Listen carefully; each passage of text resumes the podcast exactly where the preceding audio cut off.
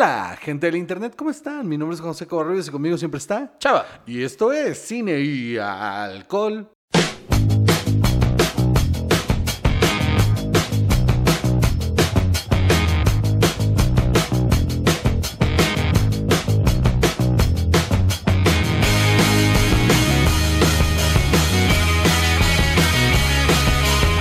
¿Viste cómo lo entregué ahora? Sí, sí, estás experimentando. Ando buscando mi voz. Muy bien. Ando buscando mi voz.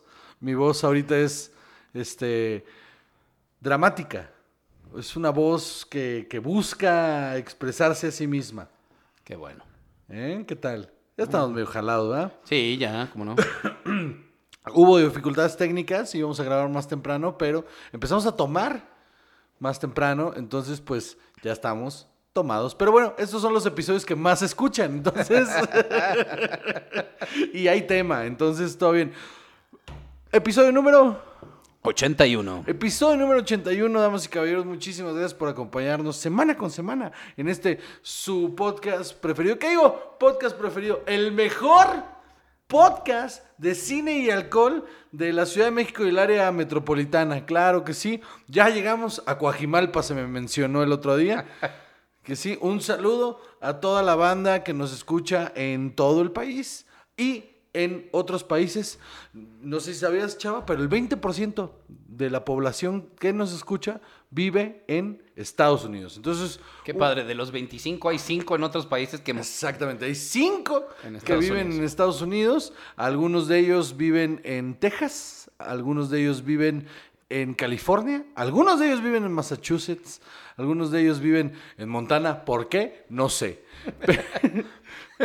Pues qué otra cosa vas a hacer. No, no, cono- no conozco gente blanca que quiera vivir en Montana, me imagino que alguien dijo, ¿y si ponemos unos de asada allá en Montana? Igual y nos va chido. Y ahí andan, con- como comercial de Malboro. Con cara de comercial de Riley. Muy bien. ¡Saludos! Al Cono Sur también que nos escucha. Muy bien.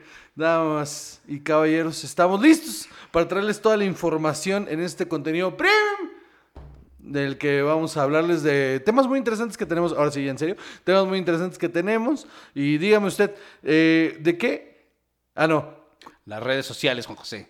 Eh, sí, claro que sí. uh, fíjate, te iba a preguntar qué íbamos a tomar. Sí, entonces iba a hacer un sé, chiste ya sé, alrededor. ya sé. Ay, pues las redes sociales son en Instagram, arroba Juan Joseco y arroba. Ju, Chava. Y en, en Twitter, arroba Juan Joseco y arroba. Chava Ju. Y creo que me acabo de dar cuenta... Que ah, los llevas episodios diciéndolo al revés. No, no, no, no.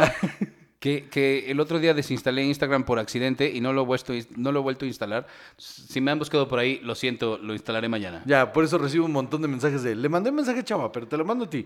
Este, que los cuales recibo con mucho, mucho. No, gusto. si yo también fue un accidente. Ahora, ya habiendo pasado las formalidades estas, ¿de qué vamos a hablar el día de hoy? Eh, No, ¿qué, vamos, a tomar, el día de Eh, hoy? Cervezas de las que ya hemos hablado. La Carlsberg que tú estuviste tomando ahora en esta pandemia. Sí, ya viene por ti. Ya, ya no sé, es, es- es verde? Aquí dice que usan tintas verdes. No, la cerveza no es verde. ¿No? ¿Ya la No. serviste en un vaso? Sí. Ah, Sí, la, la, la estoy sirviendo en tarros, es amarilla. ok.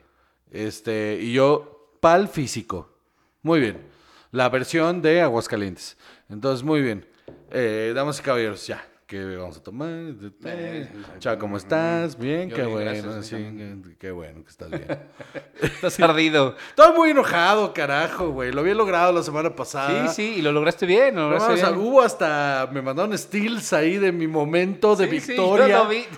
De hecho, vi el still y, y- y puse música de. Puse la de este Chariots of Fire. Puse ahí tan tan tan tan tan tan. Sí, claro, claro. Cuadro por cuadro lo hice tan Vamos a poner un tan, gif ahí de Juan tan. celebrando su éxito. Fue, fue monumental y hoy me lo Pero cagaste. ¿sabes qué? Ah, Así, cuando vuelva a suceder, si vuelve a suceder, te sabrá mejor. Seguro va a volver a suceder porque No, se no, te va el pedo bien cabrón. Pero bueno, entonces, ¿de qué vamos a hablar el día de hoy? Pues resulta que Disney Plus va a estrenar Hamilton. Hamilton, que eh, muy premiada obra de teatro que está en Broadway, escrita dirigida y protagonizada por eh, Lin Manuel Miranda. Lin Manuel Miranda, este actor puertorriqueño que lleva unos años sonando muy fuerte. Este último año, el 2019, fue una voz muy, muy importante en, en cuanto al teatro musical y aparte estuvo en His Dark Materials y haciendo un muy buen papel. Entonces es un actor que va en creativo y creador que va en ascenso. Y esta es la obra por la que ha ganado muchísimos premios. Y entonces decidió bueno, ya había hecho el contrato con Disney para hacer la película.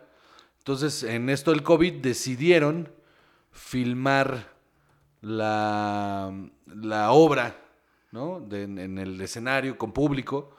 Y al parecer eh, fue filmada, o sea, hubo varo. O sea, no fue así como de ponemos las cámaras allá al fondo del teatro y que corran. No, no, no. Tu- Tuvo su inversión fuerte y se ve muy interesante. Así es. Eh, yo la verdad no la he visto, Yo tampoco. pero he escuchado puras cosas buenas sobre ellas. Sí. Eh, Mira que yo no soy nada del teatro musical y, y me parece, o sea, escuchando lo que he escuchado y viendo los clips que he visto, me parece que está muy interesante. Sí, eh, eh, Alexander Hamilton fue un, el primer secretario del Tesoro de los Estados Unidos, es uno de los Founding Fathers. eh, ¿Como no era latino? la- no, no. Fíjate que después vamos ajá, a hablar de ajá, eso, sí. muy bien, eh, vamos a ponerle un pin a eso por ahí. Eh, pero eh, este eh, hombre puertorriqueño decidió hacer una historia sobre la vida de, de este fundador de los Estados Unidos, un federalista de mis cigarros. Charleston en... ¿Lo logré? Sí. Está vacía. no me pasa nada. Ajá, sigue, sigue, sigue. No, pues no. No, no puedes hacer todo al no, mismo tiempo. No, no, se, No, no se me da. El mm, multitasking, pues bueno. ni un poquito. Por eso, bueno, estás, bueno. por eso estás soltero, mano. Chava está soltero. Ay. ya no quiero decir nada. Entonces, No, no, Hamilton no, era no. un... ¿Quién quiere ver Hamilton conmigo? ¿Federalista? Era un federalista. eh, y bueno, según entiendo, era una persona muy interesante. eh, ya sabes que en esa época les daba por tener duelos. Eso era algo común. Claro que sí. Y este. Sí, sí, sí. sí. Ah, que, ahora son las batallas de gallos, pero este... ¿Cómo los- las batallas? Los duelos de hip hop, Ah, ya, ya. ya, ya. batallas de gallos, ¿no? Es que tú eres de Sonora, hay que preguntar. Este. ¿Cómo te atreves? Muy bien. No sé, unos de aquí, ¿qué quieres que te diga? Yo no sé qué quieres decir tú cuando dices batallas de gallos. Eh, A dos kilómetros de tu casa hay de esas cosas. ¿ah, ¿En serio? Claro ah, sí. sí. claro que sí, ya sé dónde. Este, bueno. Pues eh, el chiste es que eh, Alexander Hamilton mató a, a Aaron Burr, que era otro de los fundadores. Spoiler alert, verga. Perdónenme esta historia de esos 150 años. Era como cuando, cuando mi Rumi no quería que le contara el final de la de eh, American Crime Story. ¿Cómo se llama? La de. La, La de de O.J. Simpson. Simpson. Yo, ah, sí, claro, aquí es cuando no me digas. Pero, pero las noticias, ¿no? O sea, ¿Cómo? ¿cómo no sabes qué pasó? O sea, lo entiendo, por ejemplo, de Dev que creció en España y... pues, les- Pero aquí fue todo un tema. Pero aquí, aquí estuvo bien cabrón. Bueno, lo de Alexander Hamilton un poco menos, la verdad. Sí, no había Pero televisión. bueno, aún así, eh, es es un personaje importante en la historia de los Estados Unidos. No me acuerdo, según yo, sale en un billete. Y no me acuerdo en cuál. Nunca he tenido... Mira, Nunca has tenido dólares. nunca he tenido billetes de tan alta... denom- No, a ver, no, güey, yo creo que como en los de 20 o algo así. A ver. En el de, en el de dólar no es. No, no, no, eso es Washington. En el de 5 tampoco. En el de 100 menos. Eh, y de ahí, no sé, el de 20 y el 50 no tengo ni idea. En el de 10. Sale en el de 10. Ok. Güey, de eso sí has tenido, supongo yo. Sí, he tenido hasta de 100 en la mano. Ay, ay, sí. Ay, sí, qué fancito. Este, bueno. Uno que se da ciertos lujos, man. 10 dólares. Bueno, Una vez tuve un billete de... Bueno, entonces... yo una vez vi pasar uno de mil dólares.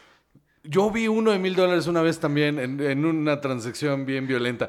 Pero, bueno, Pero bueno. pero qué bien nos la pasamos. Bueno, entonces, este. Ah, bueno, aquí la onda es que hay mucho hip hop, o sea, es much- música muy contemporánea. Y eso es lo que la, la ha hecho tan exitosa, porque además una obra histórica de repente tienden a ser pesadonas. Y es un personaje que, si bien Menos es el impor- Patriota, el Patriota importante en la vida, eh, eh, en la historia. En la historia de los Estados Unidos, eh, Alexander Hamilton no es un personaje como principal. O sea, es como si te dijeran, bueno, vamos a hacer un musical sobre la vida de Vicente Suárez. ¿No? Y dices, ah, ok. ¿El futbolista? El... No, no creo. Ah, ok. O, o yo no sé. o- es más, a lo mejor Jaime ni siquiera, Nuno. ni siquiera como él, pero más bien Agustín de Iturbide, que sí es, y sí todos los niños saben, pero... Pero qué hueva. Sí, Pero, sí. ajá. Sí, sí, No, sí. no, Lo entiendo. No es alguien de que te estás acordando todo el tiempo, ¿no? Y te dicen, los padres de la patria, pues no, es el primero no, que no, dices. es, no es José María eh, Morelos y Pavón. Morelos y Pavón, ¿no? Este, bueno, la otra es que eh, también pin a la idea, pero este actor puertorriqueño, o sea, que haya llevado a ser una de las obras más grandes de los últimos años en Broadway, eh, esta historia sobre un, un fundador de los Estados Unidos, es algo interesante. Eh, Lin Manuel Miranda. Tomando en cuenta también el, el- perdón, todos los problemas sociales que hay alrededor de Puerto Rico y Estados Unidos, que Puerto Rico lleva años luchando porque se les anexe como estado. Y Justo para allá iba así. Eh, Puerto Rico, para los que no sepan, no es un estado de Estados Unidos. su protectorado. Así es. Lo que quiere decir es que es un territorio de los Estados Unidos. Si tú pones un pie ahí, eh, tienes que tener visa. Es como entrar a Estados Unidos. Pero ellos, como ciudadanos americanos, aunque sí lo son, no tienen derecho a votar.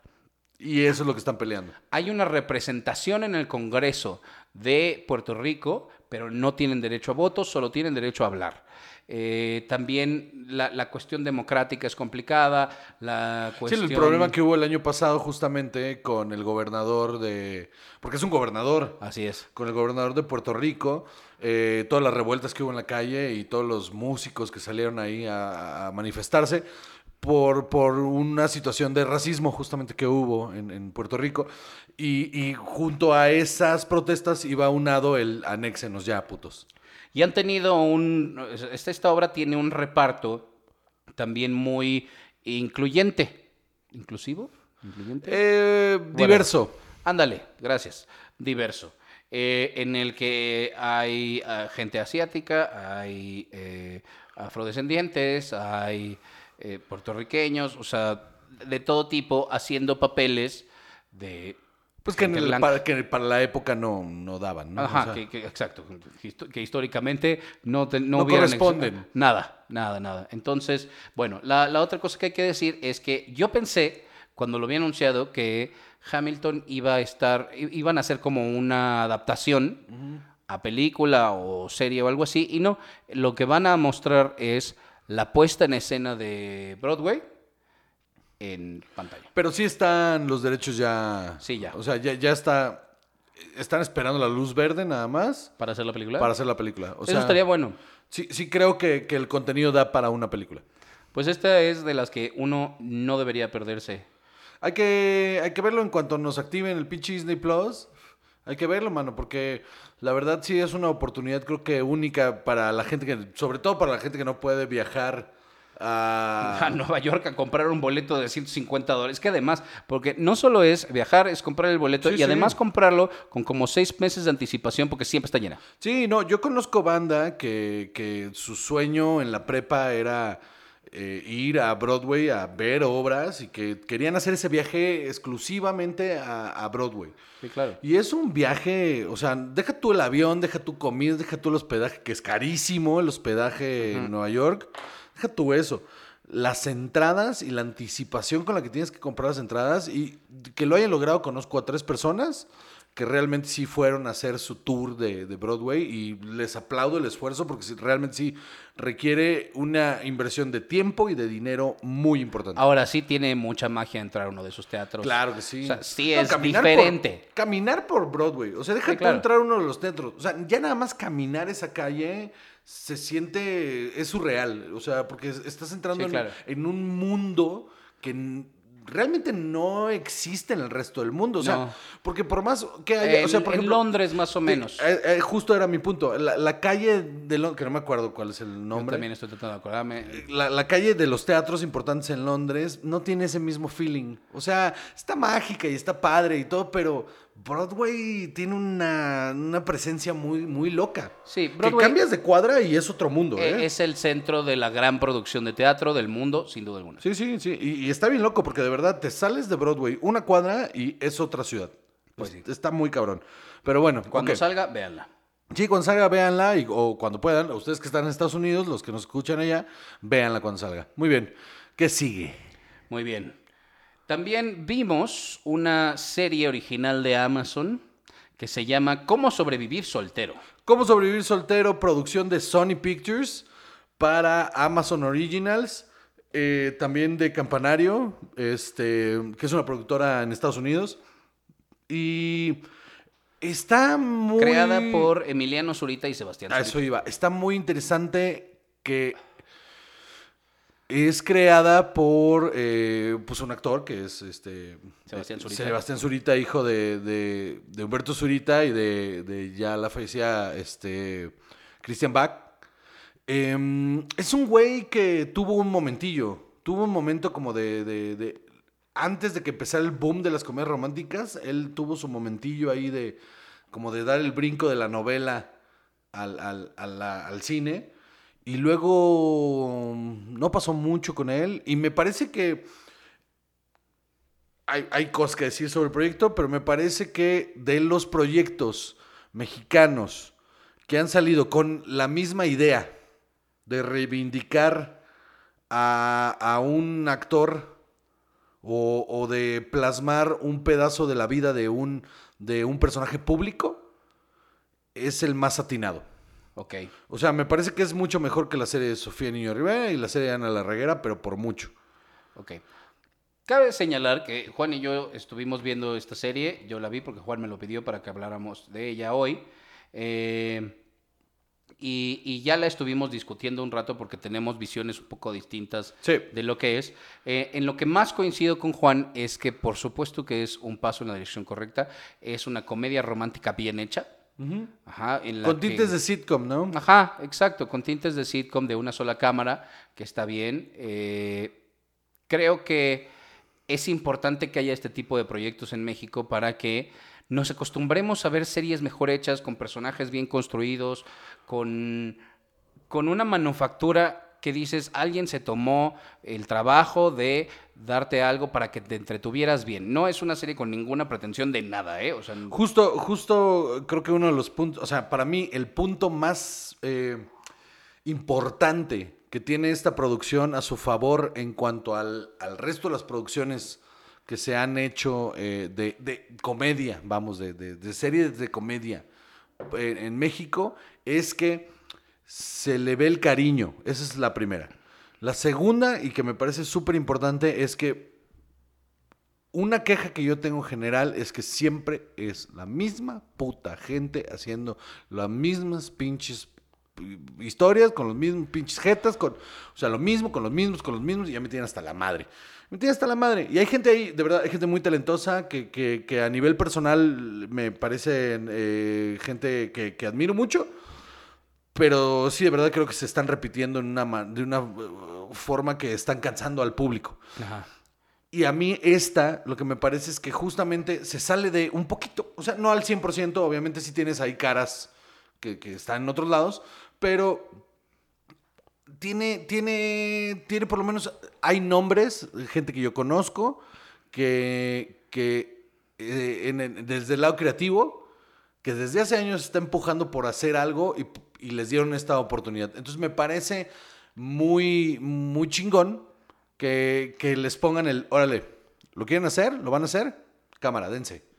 Y se tropezaron con la novatez, cabrón, se tropezaron con la novatez. Y, y se le ve bastante. se Y le ve hay bastante. mu- tiene muchos errores, pero sí creo que tiene más cosas a favor que errores, tomando en cuenta el nivel de producción que hay en México. Ese es como mi manera de... Esa es mi defensa de esto. En- y también en, en- en- O sea, te voy a hablar de las cosas positivas, ¿no? Primero.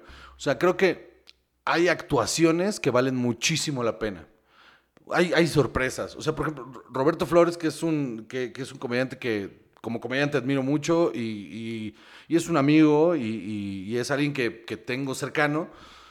Cuando supe que iba a salir, yo porque yo sabía que estaba escribiendo una serie, entonces me, me pareció chingón, que bueno que estaba, ya lo habíamos, lo hablamos hace como, en el camerino de un show hablamos hace meses de que él estaba um, levantando una serie y, y- y platicamos un poquito de que el desarrollo y la verga y bla, bla, bla.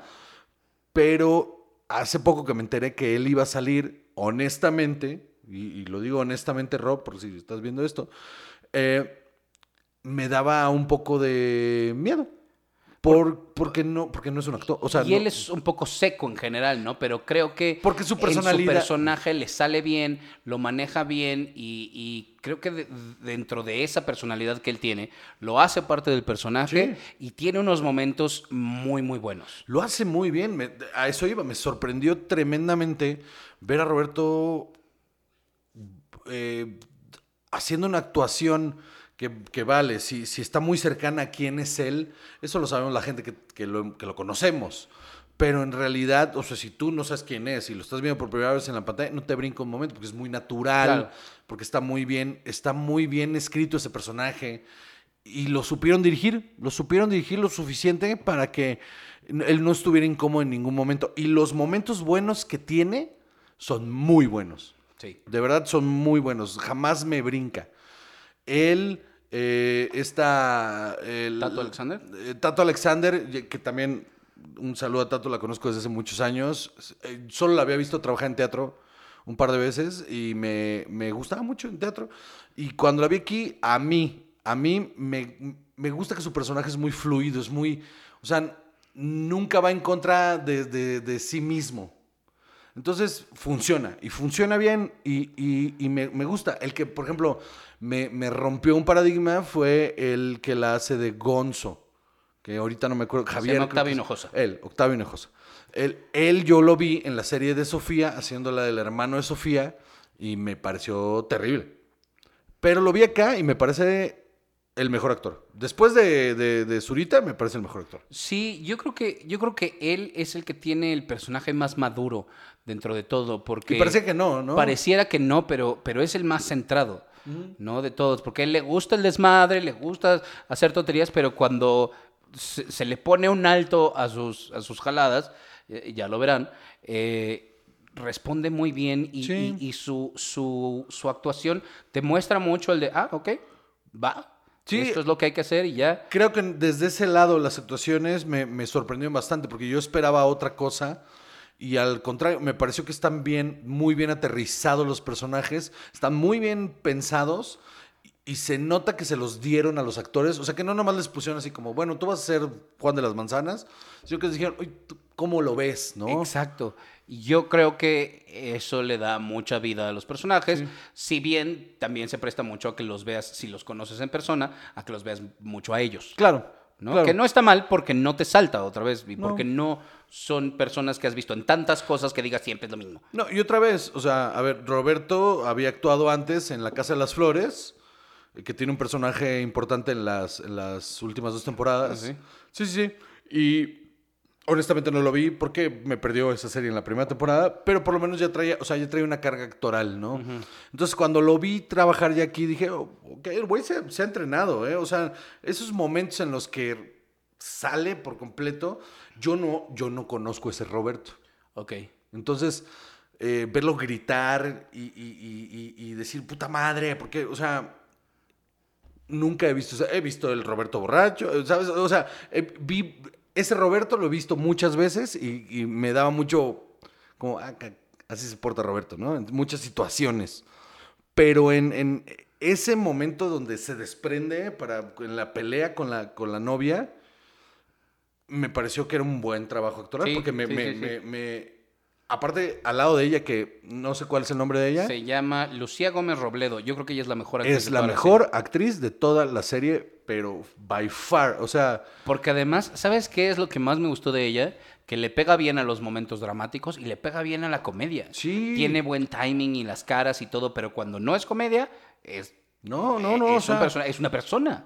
finísimo su trabajo Sí, finísimo sí, sí, su trabajo Yo estoy sorprendido, o sea, yo la verdad es que no veo telenovelas, yo no sé si yo había visto con atención a Sebastián Zurita en algún momento, pero también tiene muchos momentos muy honestos, muy humanos su personaje, que no creo que hayan sido nada fáciles de trabajar como actor y los carga perfecto. Y, me parece que, o sea, el momento este, a mí donde él me termina de ganar, donde de verdad me, vi involucrado en la serie, es, la, es una de las conversaciones, si no es que la más honesta que he visto sobre cómo termina una relación en, en- en- en cualquier producción mexicana que haya visto en mi vida.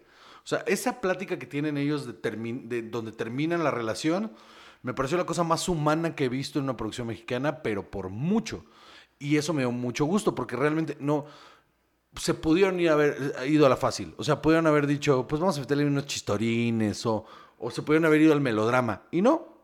Es súper humana, súper correcta, está muy bien aterrizado.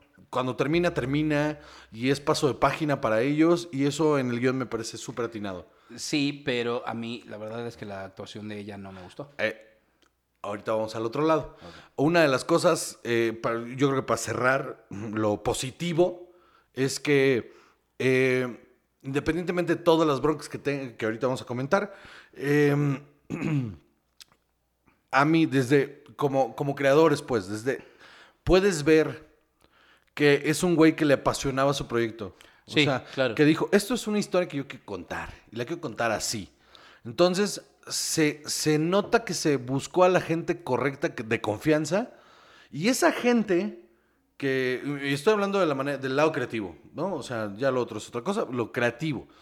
Se acercó a Marcos Bucay, que es el head writer del- de la serie, eh, y Marcos lo que hizo, que muy inteligente, fue y buscó gente que ha escrito comedia. Gente que hace comedia.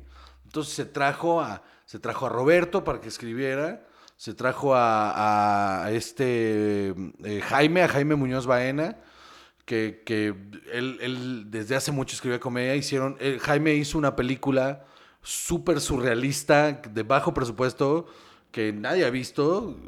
O sea, estuvo en, en un festival. Yo, yo la fui a ver a la pantalla porque yo salgo ahí unos segundos siendo un, una, un- una aparición pequeñita con un diálogo. Eh, y, y es una comedia, es una película muy chistosa, pero súper surreal. Y Jaime hacía unos sketches para YouTube de una madre que se llamaba La Sketchería, donde él era uno de los directores y uno de los creativos. Entonces es gente que tiene experiencia haciendo comedia.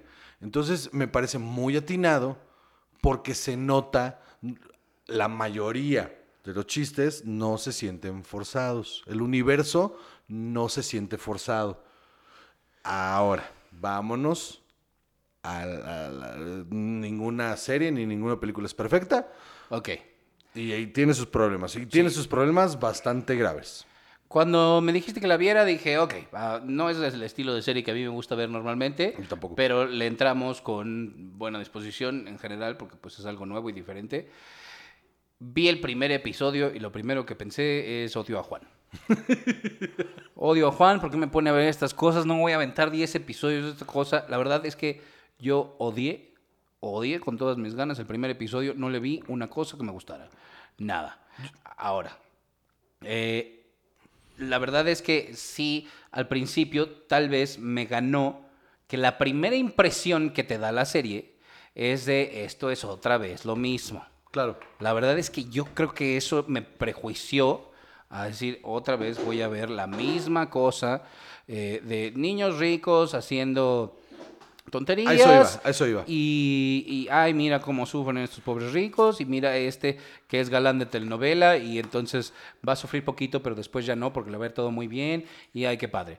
Eh, y sí, un poco va por ahí, sobre todo la de él, su, histo- su historia Sí. personal, pero no es lo que yo esperaba.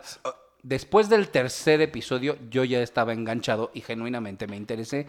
Y creo además que lo que dijiste de la, de la novatez que se le ve en el primer episodio se nota un montón.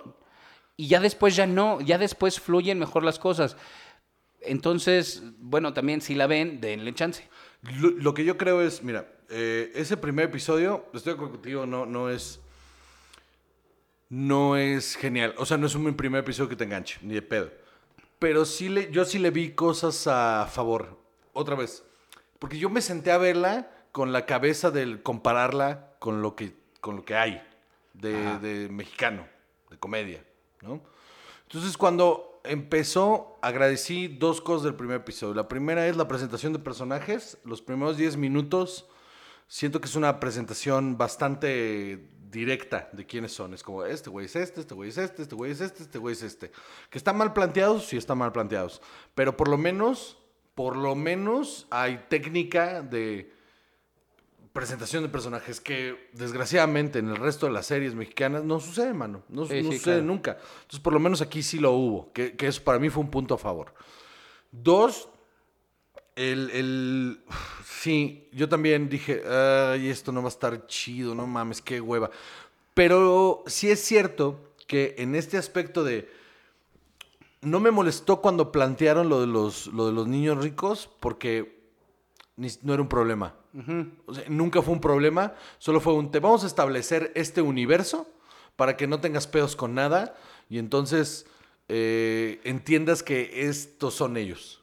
Es la vida que tienen y punto. Ajá, no se hace parte de los personajes, no se hace parte de... Porque el único personaje que es, en ese sentido, esa caricatura, es el Billy, que, eh, que Ah, sí. trabaja con Roberto. Y aún así no está tan exagerado. No está ¿eh? tan exagerado, pero ese es a propósito, ¿entiendes? sí. Porque él sí tiene que ser así, porque él es un personaje secundario y, Y- no lo tenemos que entender, no nos tenemos que enganchar con él, Exactamente. ni mucho menos. Y aparte, algo que, que creo que te lo dije a ti y lo dije aquí en la casa, que me parece que regularmente cuando te presentan estos universos de gente rica, siempre es una sátira.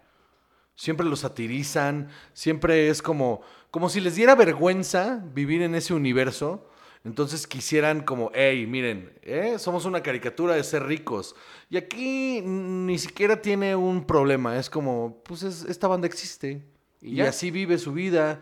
Y, y son como tú y como yo, que tienen pedos emocionales y bla, bla, bla. Solo tienen el varo más a la mano. Y eso ayuda a que las situaciones se desarrollen de tal manera. Pero fuera de eso, son gente que conocemos. ¿No? O sea, son gente que existe. Entonces... ti- Ay, sí, tienes amigos fresas. no, me refiero Este- que. Ay, no mames, neta. Yo tengo amigos fresas, chingas a tu madre. O sea, ¿cómo te atreves? Entonces, a lo que voy. A lo que voy es que en ese universo funcionan muy bien las situaciones porque no se sienten forzadas. Porque en ningún punto es como, hey, como tengo un chingo de varo, puedo hacer este. pe-". No es como, pues, güey, la vida es así y ya. Ajá, O sea, ajá, Yo exacto. vivo esta vida y chinga su madre. O sea, no tengo por qué pedir permiso ni perdón. ¿no? No, y, no, no, y- no. y- y- entonces eso ayuda a que los personajes, porque creo que eso es lo mejor del trabajo del guion, es lo bien escritos que están los personajes, porque tienen, todos tienen dimensiones, Sí, sí. ¿no? ¿Vámonos un corte o qué? Espera, rápido nomás te digo. Ok. Mi tema con el guion es que de repente hay demasiados storylines corriendo y entran y salen y entran y salen y entran y salen. ¿Lo seguimos hablando Sí, sí. cuando regresemos? Ok, bueno, vamos a un corte y regresamos.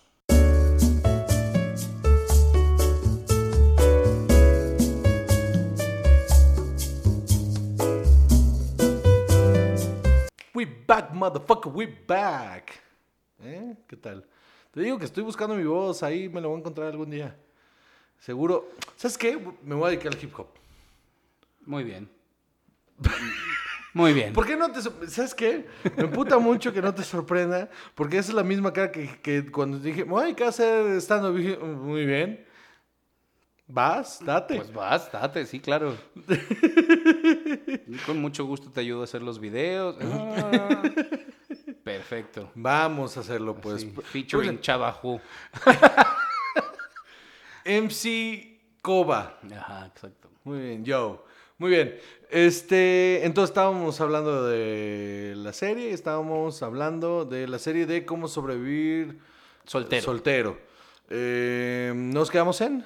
Es justo lo que te iba a preguntar porque yo te dije, antes de cortar, te dije algo y ya no recuerdo qué es. Ah, ya me acordé. Este. mm, Estábamos hablando de lo negativo, llegamos a lo de los guiones.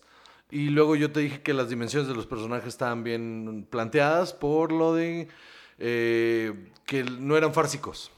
Que los personajes no eran fársicos. Ahora, No, pero algo, algo te dije. vamos a hablar de lo mal, mal, mal. Ahora, creo que, creo que Ah, ya, ya se me acordé. Ya me acordé. Que había demasiados storylines. Sí, se abren demasiados storylines que no se resuelven. O, o que te valen madres, ¿no? Que no resuelven nada.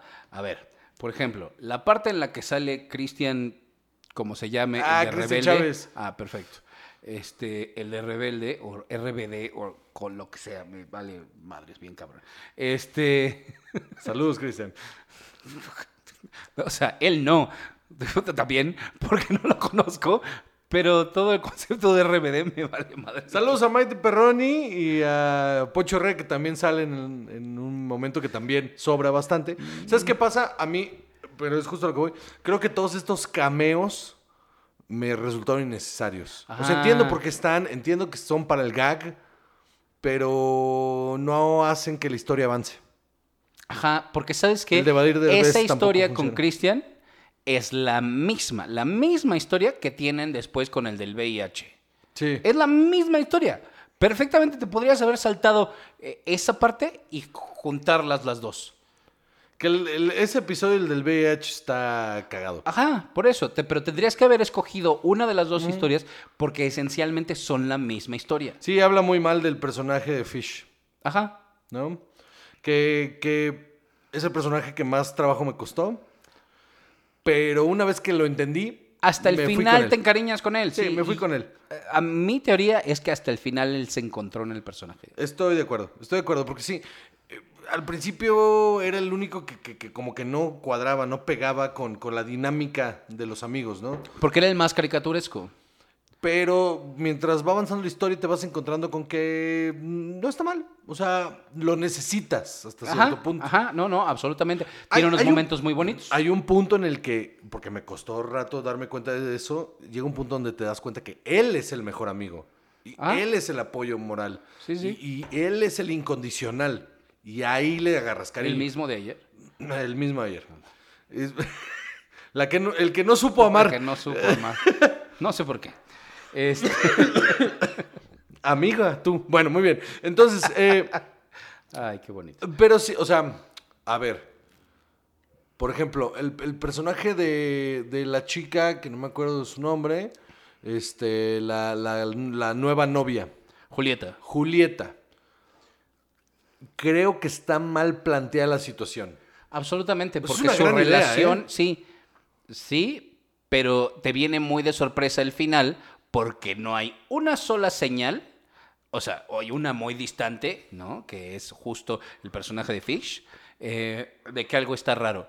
Pero nada más porque su relación se basa en nos encontramos y nos enamoramos y ya, que es el punto flaco de todas las comedias románticas. Sí, De, sí, sí. No, esta relación no tiene por qué ser. Sí, no, eso, eso sí es indefendible. Eso sí es indefendible porque pudieron haber... ahí, mira, quítame un poquito de rellenito de, de chistes y méteme el por qué se enamoraron. Ahora, con lo, con lo que decías de los chistes, mi tema ahí es que hay unas escenas que siento que están metidas, o algunas cosas, o situaciones que están metidas nada más por el gag. Ah, y sí. eso me da hueva. Sí.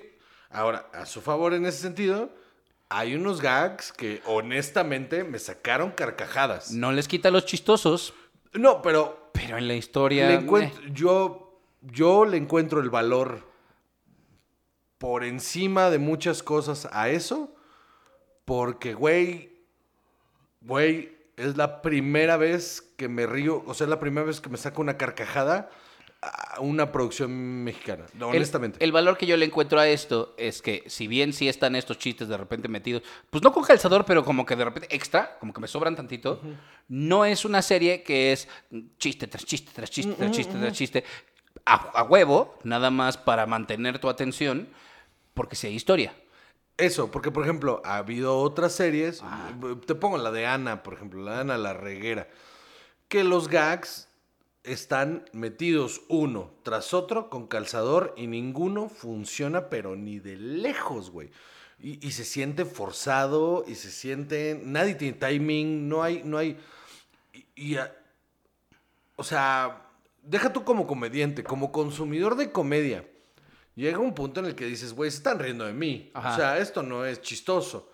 Claro. Y hay gags en esta serie, en eh, Cómo sobrevivir soltero, que me parece que están no solo bien planteados, bien escritos, sino que están muy bien pensados. O sea, un gag que me soltó una carcajada genuina, que aparte fue un rolling gag así, fue cuando conocen a...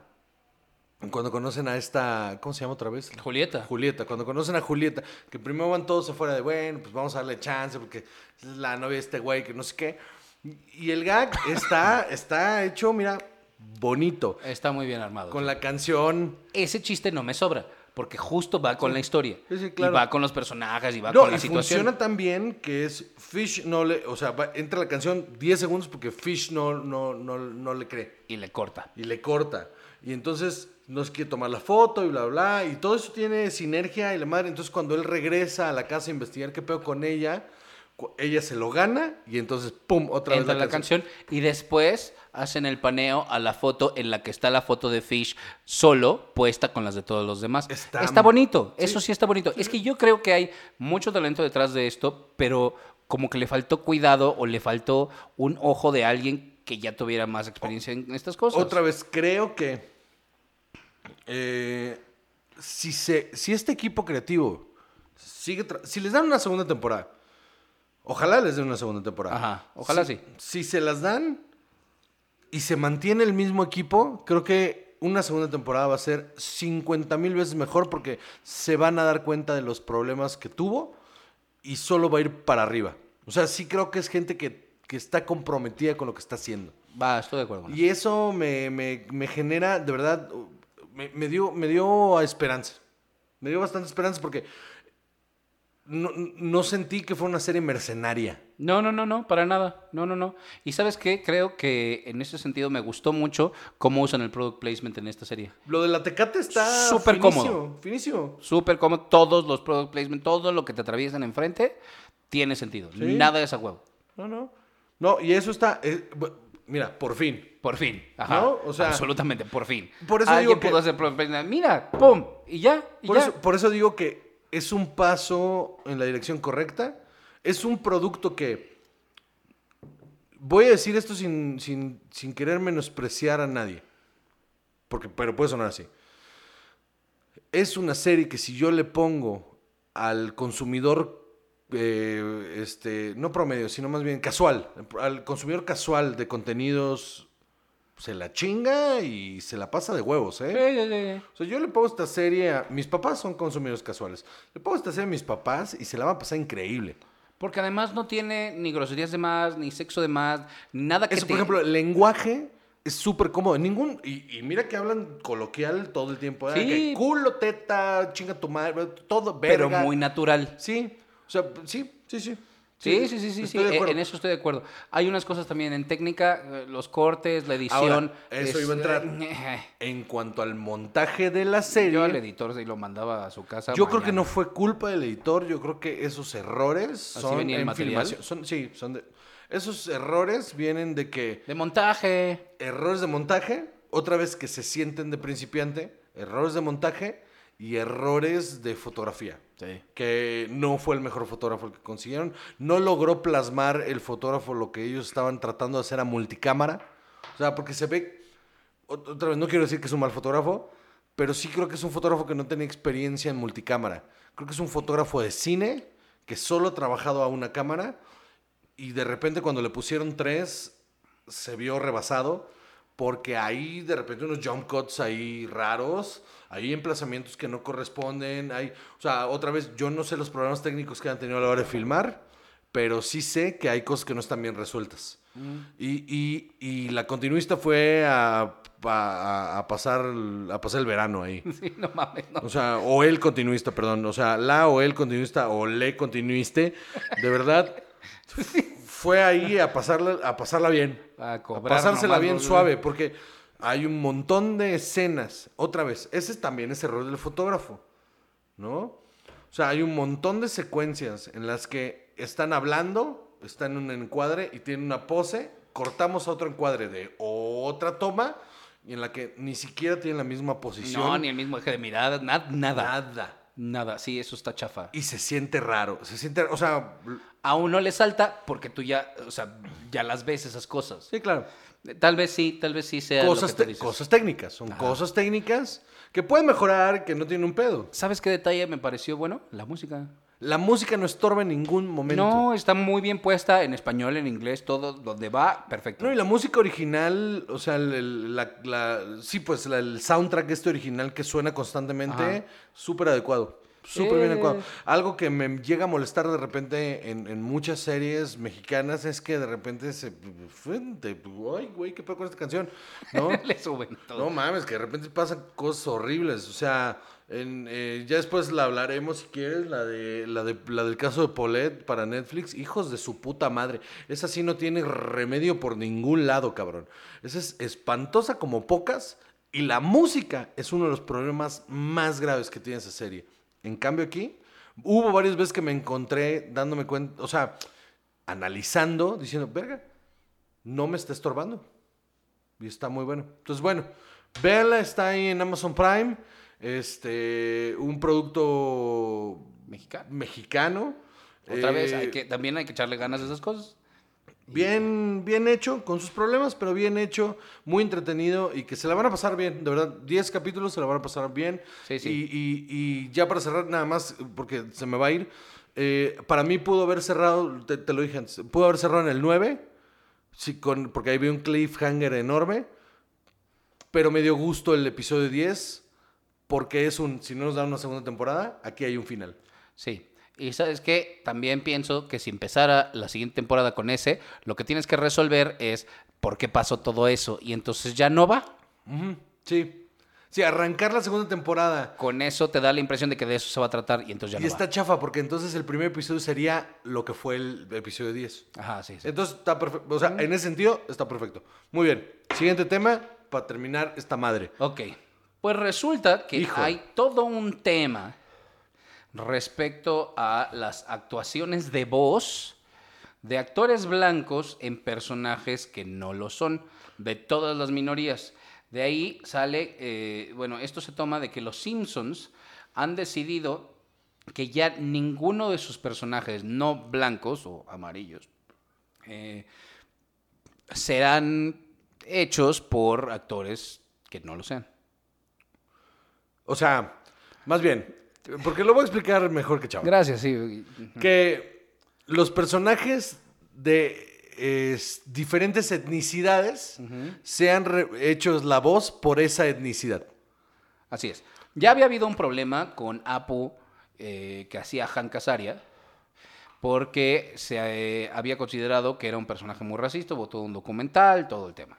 Entonces ya habíamos comentado un poco de eso y tiene sentido. Sí. De Apu era muy, muy obvio, pero ahora ya eh, con este tema de George Floyd se han abierto muchas conversaciones sobre el racismo que existe en Estados Unidos y en toda la cultura occidental, en realidad, porque no son solo ellos. Sí, no. Y la... la mm, A- a- a- Empecemos por una cosa muy clave que es, eh, que aparte es algo recurrente en México, que es que el mexicano cree, tiene tan arraigado el racismo en su cultura que genuinamente piensa que no es racista, que es clasista. O sea, e- ese, ese argumento de, no, no, no, en México no hay racismo, hay clasismo, es como de, brother, ajá, es que es eso uno es- disfrazado del otro. Es que es lo mismo, es que realmente es lo mismo, porque de qué color es cada clase, o sea, que- que si yo te digo ricos, tú piensas en güeras, o sea, Sí, sí, absolutamente. y, y- y- y es un, y, hay un racismo arraigadísimo en la cultura mexicana y en el mundo, al grado, al grado, que muchas de, parte de la discusión es que hay muchas cosas que nos suenan normales y que nos pueden sonar exageradas, sin embargo, es, es, el desapego de la cultura del racismo. Así es. Entonces, ten- tenemos, eh, ahora Los Simpsons se extiende a que, por ejemplo, eh, Harry Shearer hacía a Ned Flanders, hacía al director Skinner, pero también hacía al doctor Hibbert. Ya no va a ser el doctor Hibbert. Eh, creo que también hacía a Carl y tampoco. Entonces, bueno, por ahí, por ahí va esta situación, Pero también está sucediendo en otras series. Big Mouth eh, estaba haciendo esta, mm, se llama, ahorita te digo, Jenny Slate. Ah, Jenny Slate, Eh. Jenny Slate, que es la hermana de Jan Ralphio en Parks and Recreation. Cagadísima. Eh, buenísima, sí. Y ella estaba haciendo un personaje de una niña negra. Y entonces ella ya decidió dejar el papel porque no era correcto que ella estuviera haciendo el papel de una niña negra cuando ella no lo es. Y también en Bojack Horseman, esta um, Alison Brie eh, hacía a un personaje vietnamita, siendo ella muy, muy blanca. Hay una cosa que voy a decir que para mí es fundamental para la discusión y luego ya nos soltamos con lo que quieras.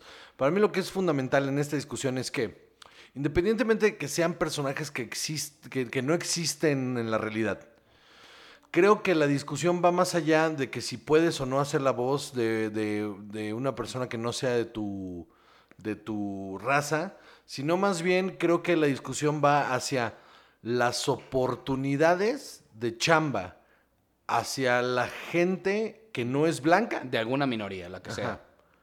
Eh, en el medio. Así es. Yo creo que justo va por ahí. También hay otro ejemplo. Mike Henry hacía varias voces en Family Guy y Cleveland Show.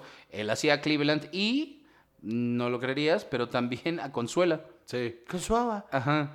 Y entonces ya también va a dejar de hacer ese papel. Mm, No, señor, no. Y entonces creo que el punto más importante que hay que entender es lo que dijo Juan, es no es tanto porque sus representaciones sean racistas, porque yo creo que la de Cleveland no lo es. No. Si acaso la de Consuela también, pero es más bien una parodia más que... Sí. eh, No, incluso hay, hay beats de, de Cleveland en los que de repente eh, hacen un chiste de black on black eh, eh, violence y la prensa desaparece y Cleveland dice, you want the press to go away, o sea, quieres que la prensa se vaya. Este, nada los asusta más que hablar de que un negro está matando a otro negro. Ajá. Ajá, no, no, no, está, está bien planteado el personaje, pero justamente es si hay tan pocas oportunidades de papeles de afrodescendientes, de asiáticos, lo que tú quieras, ¿por qué no dárselos a ellos, no? ¿Por qué Ajá. quitarles estas oportunidades a estas otras personas que tienen todos los demás papeles? Sí, justo. Y, y esa es, la discusión va por ahí. Que se ha deformado hacia otros lados, se ha deformado hacia otros lados y es justo a donde vamos a ir. Pero el, el cuo del asunto, lo importante aquí es esto. En Hollywood, las minorías no han sido representadas de manera correcta durante años porque no se les da las mismas oportunidades. Ahora, muchas series han quitado ya de rotación en plataformas, eh, en sindicación, todo, los episodios en los que ha habido eh, casos de blackface, que esos son como los casos más flagrantes de racismo. Eh, otra vez, el, chiste no es que un personaje haciendo blackface sea algo terrible, sino es lo que representa. E- e- eso, eso es lo que es más importante de entender. El blackface viene desde principios del siglo XX, donde los actores negros no podían actuar en escenarios donde actuaban eh, personas blancas, no podían salir en películas de personas blancas y entonces actores blancos tenían que hacer esos papeles y generalmente los hacían de una manera muy estereotípica, bastante ofensiva. Caricaturizando a- Así al- es. al- Pero desde Al Jolson, el del cantante de jazz, o sea, hay muchos eventos así y eso es lo que representa el blackface. Es el símbolo, no el acto. Y la, y la queja va alrededor de que, a ver, si tú como afrodescendiente dices, es que esto está mal, no es que se estén quejando de la existencia, porque es algo cultural que ya pasó, o sea, se están quejando de que históricamente esto trae una carga de muchos años de estar... eh, subyugando, o sea, es, es la, es la punta del iceberg del, del acontecimiento social de esa época. Claro. La segregación, el, el, el aquí no aceptamos negros, el, el se, se tienen que sentar en el the back of the bus, ¿no? Los Jim Crow laws, todas esas cosas. Sí, que sí, o sea, la, la rep- o sea, a ver, un- una notita de historia, nada más ahí es, eh, la guerra civil en la que ganan su libertad eh, los afrodescendientes. A partir de ese momento empieza a haber reparaciones y se les empieza a entregar y empiezan a vivir bien, empiezan a tener, eh, a ser activamente en la sociedad, empiezan a tener un rol activo bastante importante hasta que llega Jim Crow. Jim Crow y los Jim Crow Laws y entonces empieza la segregación. y la época de la segregación es igual o peor bueno, no peor, pero igual. Sí, igual de grave. Igual, porque que, el, que, el, que la esclavitud. Sí, sí. Entonces... Porque se les relega a ser eh, ciudadanos de segunda. llegamos a mitad del siglo pasado, que no es tanto. No, no, no, no, para nada. O sea, llegamos a, a, la mitad, a los 60. Y, y, empiezan a alzar la voz pidiendo derechos civiles. Y lo hice muy bien Michael Che en, uno, en su especial de, de stand-up en el que dice, no, estamos pidiendo equidad, estamos pidiendo por lo menos que fueran civiles, ¿no? O sea, be. O sea, y, entonces, con toda esta carga histórica, o sea, hay gente viva que su bisabuelo era esclavo, para que me entiendan. Obviamente es una herida abierta, constante. La estadística de, de, negros muertos por la policía es abrumante y, y, es todo un sistema corrupto que con leyes diseñadas para someter a todo el que no es blanco. Es un hecho. De ahí viene esta discusión, de ahí viene este diálogo y por eso las medidas radicales que se están tomando, de las cuales muchas no estamos de acuerdo. No, por supuesto, porque, ok, una vez dado todo este contexto, que creo que era importante. Ah, por supuesto, podemos decir, a ver, también es peligroso que empecemos a llevar esto al extremo, porque hay unas situaciones en las que no importa o en las que simplemente no se puede hacer o en las que las circunstancias no se prestan a que las minorías accedan a estos papeles. También tienes esta situación en la que dices, a ver, ¿qué pasa si hacemos una película como Elizabeth Taylor hizo de Cleopatra? Entonces, los estudios en Estados Unidos tienen la obligación de ir a buscar una actriz egipcia para que haga Cleopatra ahí es donde creo que entramos en esta discusión en la que yo creo, yo creo que el punto medio es que tiene que ser alguien que por lo menos sea de, Medio Oriente. O sea, una actriz que, que, visualmente sea de Medio Oriente. Ajá. Pero si no, entonces no se puede. Porque también ha habido muchas personas. O sea, tienes, otra vez, Al Pacino. Al Pacino haciendo el personaje de Hunters, en el que se supone que es un judío, resulta que no, fine, lo que quieras. Pero también hizo a Shylock en El Mercader de Venecia, que es uno de los papeles shakespearianos más importantes de, judíos que hay. ¿no? Es el judío más famoso de la literatura clásica, yo creo. Eh, y también hizo a eh, Carlito Brigante de Carlitos Way. Y también hizo eh, Cara Cortada, este. ¿Cómo se llama? Tony Montana. Tony Montana. Entonces. No podríamos permitir que, Al Pacino hiciera algo así. Está mal a la hora que. o sea, de repente toman. o sea muchos actores que son de ciertas etnicidades más a la ligera inciertas eh, y los hacen bueno ahorita es del Medio Oriente ahorita es polinesio en la siguiente película es latino en la siguiente entonces también eso es así de bueno, ok. John ¿no? Leguizamo. John Leguizamo y hay otro que se llama Tony algo, pero ahorita no me acuerdo. John Leguizamo es italiano, como es del Medio Oriente, como es de... Ajá. Y el güey es colombiano. Sí, claro, claro. Sí, o sea, está truculento porque está difícil, porque, porque es un camino muy difícil. O sea, es un camino en el que hay que examinar realmente dónde vale la pena la discusión y dónde simplemente estamos empujando una agenda.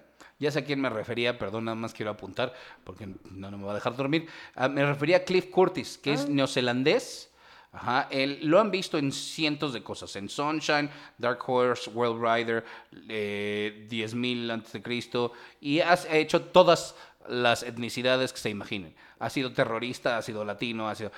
¿Y por qué no? Pero otra vez, o sea, creo que la discusión ahorita, en Estados Unidos, ¿eh? ahorita la discusión tiene que enfocarse y no perder el foco de, de, de afrodescendiente. Eso es importantísimo. Todo lo demás alrededor creo que se tiene que tomar con calma. Que- Y que empezar a... eh, Cuando dicen Asiáticos. los deja tú las cuestiones étnicas, la- las que son diferentes y que no tienen que ver con la raza de las personas. Que si los personajes homosexuales, ah, ahora, los personajes trans. En los personajes trans siento que hay algo todavía más complicado. En los, en los trans, la, com- la complejidad... Homosexuales, dado el espectro de la sexualidad, eh, es una etiqueta y puedes jugar con ella. Sí, no, yo creo, o sea, no sé. Ahí está, o sea, a Tal lo que vez voy. alguien de la En- en- comunidad LGBT que sí, nos diga. Sí, o sea, en mi entendimiento, pues, a lo Ajá. que yo, y con las conversaciones que he tenido con amigos eh, muy clavados en el movimiento, lo que yo he logrado entender es, es la sexualidad es un espectro enorme, Ajá. entonces, eh, yo soy tan gay como lo que no soy, ¿sí? Ajá. O sea, entonces, no le veo un problema porque no creo que sea una característica, eh, mientras obviamente sea completamente respetuoso y bien usado y bien hecho, no creo que eh, de la, tu sexualidad puedes brincar de una a otra en- en- en- a cuadro. O sea, un hombre homosexual puede perfectamente ser un hombre heterosexual porque es sexualidad, porque no, no, Neil Patrick Harris, ¿qué tal su Barney? a lo que voy es que justamente no debería de haber eh, eh, alguna connotación o algún estereotipo hacia la sexualidad y eso haría que un hombre homosexual como un hombre heterosexual son exactamente lo mismo, entonces no importa. Ahora también está el argumento ahí de que no es lo mismo ir de la minoría hacia la mayoría que de la mayoría hacia la minoría. Exactamente, porque el opresor es el que está arriba. Ah, así es. Otra vez. Pero sí creo que en un mundo perfecto, un hombre heterosexual y un hombre homosexual son exactamente lo mismo, entonces no tendría que haber una diferencia. Claro. a la hora de representarlos. Pero, si empezamos a hablar de género, ese ya es un asunto completamente diferente porque el género, si hay una representación física, de la cual creo que en esta época ya hay actores y actrices transgénero que pueden perfectamente entregarte el, el- el papel. Y, y que cabe dentro, tú naces siendo, o sea, hay personas que nacen siendo mujer en el cuerpo de un hombre. Sí, sí, Y claro. tienen que pasar por todo este proceso para poder llegar a, a- a- ser quienes realmente Y son. volvemos a, si no se los das, les estás quitando oportunidades de mostrarse. Y eso ¿no? y después de hacer otros papeles, muchas otras Y cosas. ese es justo mi punto a lo que iba. Yo sí trato el género y no el sexo, que no es lo mismo. Yo trato el género como trato el color de piel. O sea, como trato la etnicidad. Sí es algo con lo que naciste. Y es algo que, en cuanto a la minoría, si no está representado en, en- en el medio como debe ser, debería de tener su representación. Ese- esa es mi opinión en cuanto al género. Ahora, también, es una discusión difícil ahorita porque la información hacia la gran masa no, no ha sido la correcta y no ha sido la adecuada. Y realmente mucha gente que ve a la gente transexual como un hombre disfrazado de una mujer, una mujer disfrazada de un hombre, y no es así. ¿no? ¿Y sabes qué? Cosa curiosa, en cómo sobrevivir soltero, creo que lo manejan bien. Lo manejan perfectamente Sí, bien. Yo, yo estaba muy sorprendido porque dije, ah, por favor, por favor, que no suceda lo que tendría que haber sucedido. Eh, lo que hubiera sucedido en todas las comedias pre-2010. Todas hubieran sido un, ay, pues ya cógetela y me cuentas como, Y ya. no mames, está súper bien manejado, es un, se mete Después se deja colgando la historia, ¿verdad? Pero se mete al baño, pero está, pero ¿sabes qué? Qué bueno que lo dejaron ir ahí, porque si no hubiera sido un recurso que aparte la misma actriz usa en el momento de decir, no soy un token, no, no, soy un fetiche y ya no quiero hablar de esto. Lo que tengas duda lo busques en Google. Sí, me firmas el contrato y nos la vamos a seguir pasando chido, cogemos y la verga, y si bien, bien, y si no, adiós. Ajá. Y bien resuelto por... Sí, sí, sí, sí. Me- sí, ese- pero ese es justo mi punto, ¿sabes? O sea, cuando está bien ¿Será tratado, una actriz trans, tú sabes? la verdad no sé, no tengo la información. Yo tampoco. O sea, lo único que sí, de- la única actriz trans que yo he visto trabajar en una serie mexicana fue en Control Z, que, que la protagonista es trans, bueno, una de las protagonistas es trans. una mujer hermosa, este, es modelo, es una mujer hermosa y tratan, y, y también no tratan mal el, el tema trans. Otra vez, es algo que a la gran masa apenas le está llegando y poco a poco, poco a poco, poco a poco, ahí, ahí, hay, eh, va a funcionar y se está llevando y no sé, las cosas siempre se dan así, ¿no? Entonces, eh, al final creo que hay que tomarlo con calma, hay que tomarlo con delicadeza. Entiendo por qué están sucediendo estas cosas. Simplemente hay que aterrizar caso por caso. Yo pienso que durante este siglo XXI vamos a empezar a aprender también a escribir personajes que no son definidos en su género, en su raza. Como Taylor en su- Mason en Ajá. Billions. No, o que digas, no, no, no, ¿sabes qué? Escribí este personaje y se llama Tony. Y pues hacemos el casting y que se aparezca quien se aparezca. Y el que me guste más es, y si es hombre, si es mujer, si es. te da igual. Yo creo que por ahí ese va a ser el futuro. Tendría que ser. Tendría que ser porque de verdad, eh, al menos ese- esa sería la manera correcta de atacarla, ¿no? Ajá. Entonces, bueno. ¿Algo más que comentar, chava? Nada más. Muy bien, damas y caballeros. eh, me dio mucho gusto poder tocar este tema porque de verdad no muchas veces tenemos la oportunidad y que qué bueno que... Hablar cosas serias. Sí, claro. Y cosas que importan, aparte. Sí, no importa, mano. No, no es cierto. Este, síganos escuchando siempre. Damas y caballeros, un placer para nosotros estar aquí, episodio número. 81. Y de verdad, síganos eh, comentando en redes sociales. Nos encanta cuando les pedimos que nos cuenten cosas y nos las cuentan. Y ahí estamos al pendiente de todo lo que nos dicen. Hay cosas que atacamos antes que otras, pero de verdad le ponemos atención a todas sus recomendaciones y a todos sus comentarios. Entonces, eh, síganlo haciendo porque de Alguien verdad. hoy nos ganó el tema.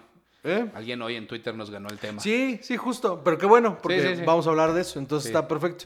Eh, yo soy Juan José Rivas y conmigo siempre está. Chava. Y esto es y siempre será hasta que eh, digan que estoy. No, es cierto. No es cierto. No es cierto. Cine y alcohol.